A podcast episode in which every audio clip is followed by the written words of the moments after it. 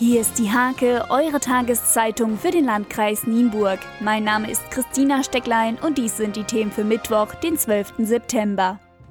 Der Ortsrat Erichshagen hat einer früheren Einwohnerin verboten, das Wappen des ehemaligen Fleckens Erichshagen für Ritterspiele zu nutzen. Saskia Spindler hatte ihre Kindheit im Nienburger Ortsteil verbracht und wohnt heute in Südtirol. Dort wollte sie das Wappen für ihre Fantasiegewandung als mittelalterliche Adelige verwenden.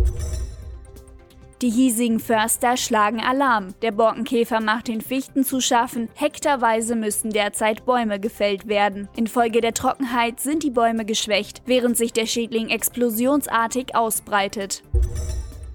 Am kommenden Freitag findet zum elften Mal die lange Nacht der Kirchen statt. Von 18 bis 24 Uhr öffnen mehrere Kirchen in Nienburg, Esdorf und Marklohe sowie der Diakoniestadtgarten in Nienburg. In allen teilnehmenden Gemeinden gibt es ein buntes Programm.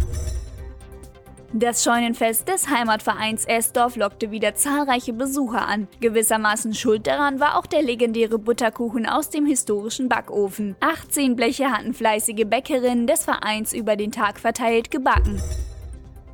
Eine abwechslungsreiche Mischung erwartete die Besucher am Wochenende zum Liebenauer Spätsommer. Bei bestem Wetter freuten sich die Veranstalter über jede Menge Gäste, die das kleine Kulturfestival mit Kunstausstellung, Musik und Flohmarkt im Ortskern besuchten. Zum Sport. In den hiesigen Tischtennisligen nimmt der Spielbetrieb Fahrt auf. In der Oberliga startete der SC Maklo mit einem 93 Sieg in Wolfenbüttel in die Saison. Die Bezirksligistinnen des TKW Nienburg gewannen gegen den TV Jan Rehburg mit 8:1 und der SC Uchte fegte Langräder aus der eigenen Halle. Das Team um Thorsten Walke gewann mit 9:3.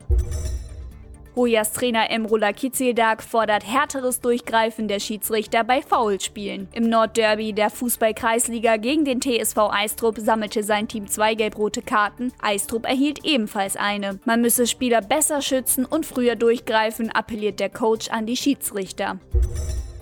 Bei den Kreismeisterschaften im Mehrkampf der Leichtathletikverbände Diepholz-Nienburg nahmen vier Kreisvereine teil. Sie sammelten insgesamt zwölf Medaillen. Ganz oben auf dem Podest stand unter anderem Adina Kammann aus Bücken. Der Mannschaftstitel ging an die Gastgeber des TuS Hoja.